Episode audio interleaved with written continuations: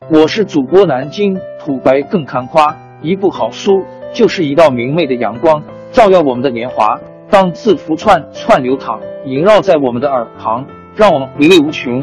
天津上元书院又和你们见面了，欢迎您的收听。听众朋友们，大家好！开讲前先打个小广告，作为主播，你们的关注和打赏是对我努力工作认可的结果。谢谢听众，天津上元书院、南京土白更堪夸主播最新专辑《平化祖国华夏上下五千年》终于上线了，一部宏伟巨作。我们的祖先以伟大的创造力、强大的生命力和巨大的凝聚力，世世代代繁衍生息，历尽磨难，从远古走到现在，从蒙昧走向文明。全书共计两百八十三回。作为播客，我劳动我所得，付费的有声书来了，你愿意为此花钱花时间吗？评话中华上下五千年专辑的进度更新按听众的关注和评论而定。喜马拉雅号 UID 七三二六四零二二，微信号 sh 八五七三零一四四九。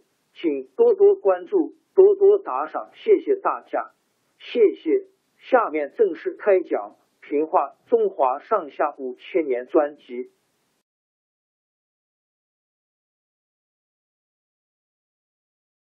唐明宗在位的时候，他手下有两员大将，一个是他儿子李从珂，一个是他的女婿河东节度使石敬瑭，两个人都骁勇善战。但又忽不服气。到了李从珂做了后唐皇帝，就是唐末帝以后，两人终于闹到公开破裂的地步。李从珂派了几万人马攻打石敬瑭所在的晋阳城，石敬瑭抵挡不了，晋阳十分危急。有个谋士桑维汉给他出个主意，要他向契丹人讨救兵。那时候。耶律阿保机已经死去，他的儿子耶律德光接替了契丹国主的位置。桑维汉帮石敬瑭起草了一封求救信给耶律德光，表示愿意拜契丹国主做父亲，并且答应在打退唐军之后，把雁门关以北的燕云十六州，又称幽云十六州、指幽州、云州等十六个州。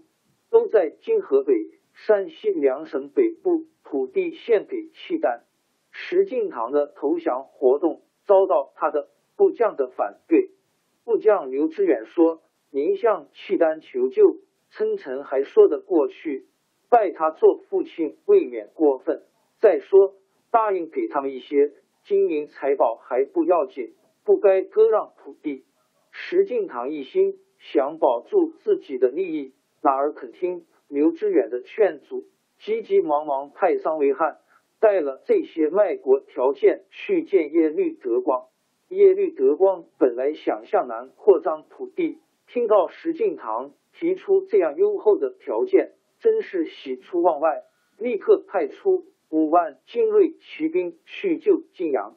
石敬瑭从晋阳城出兵夹击，把唐军打得大败。耶律德光来到晋阳，石敬瑭亲自出城迎接，卑躬屈膝的把比他小十岁的耶律德光称作父亲，还请教契丹兵为什么这样快就能打败唐军。耶律德光得意洋洋的吹了一通，石敬瑭马上表示十分钦佩，捧得耶律德光满心欢喜。耶律德光经过一番观察。觉得石敬瑭的确是死心塌地投靠他，就对石敬瑭说：“我奔波三千里来救你们，总算有个收获。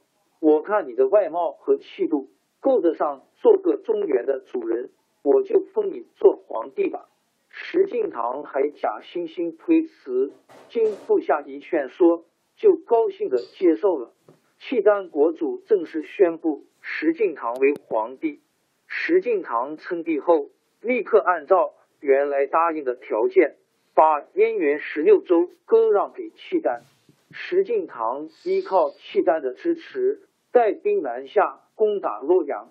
唐末帝李从珂接连打了几次败仗，被契丹的声势吓破了胆，意志消沉，成天边喝酒边哭泣，等待灭亡，哪儿还有反抗的勇气？石敬瑭的兵还没进洛阳，唐末帝已经在宫里烧起一把火，带着一家老少投在火里自杀了。石敬瑭攻下洛阳，灭了后梁，正式做了中原的皇帝。国号叫晋，建都变，这就是后晋高祖石敬瑭对契丹国主耶律德光感恩戴德，向契丹上奏章，把契丹国主称作父皇帝，自己称儿皇帝。除了每年向契丹进贡帛三十万匹外，逢年过节还派使者向契丹国主、太后、贵族大臣送礼。那些人一不满意。就派人责备石敬瑭，石敬瑭总是恭恭敬敬赔礼请罪。晋朝使者到了契丹，契丹官员傲气十足，说了许多侮辱性的话。使者受了气，回到汴京，把这些事传了开去。朝廷上下都觉得丢脸，只有石敬瑭毫不在乎。石敬瑭靠契丹的保护。做了七年可耻的儿皇帝，病死了。他的侄儿石重贵即位，就是晋初帝。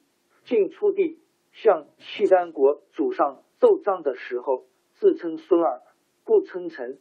耶律德光就认为对他不敬，带兵进犯。契丹两次进犯中原，在晋朝军民的奋力抵抗下，遭到惨重失败。但是到了最后。由于汉奸的出卖，契丹兵打进汴京，晋出帝当了俘虏，被押送到契丹，后晋就灭亡了。公元九百四十七年，耶律德光进了汴京，自称大辽皇帝。这一年，契丹改国号为辽。京城百姓听到辽兵进城，纷纷逃难。辽主耶律德光登上城楼，派人用汉语宣布说：“大家别怕。”我也是人嘛，我本来并不想来，是汉人引我们进来的。我一定会让你们的生活过得更好些。话虽然这样说，但是做的又是一套。他纵容辽兵以木马为名，到处抢劫财物，叫做打草谷，闹得汴京、洛阳附近几百里地方成了没有人烟的白地。他又命令晋国官员搜刮钱帛。不论官员百姓，都要献出钱帛劳军。中原的百姓受不了辽兵的残杀抢掠，纷纷组织义军反抗辽兵。少的几千，多的几万，他们攻打州县，杀死辽国派出的官员。东方的起义军声势浩大，攻下了三个州。耶律德光害怕了，跟左右侍从说。想不到中原人这样不容易对付。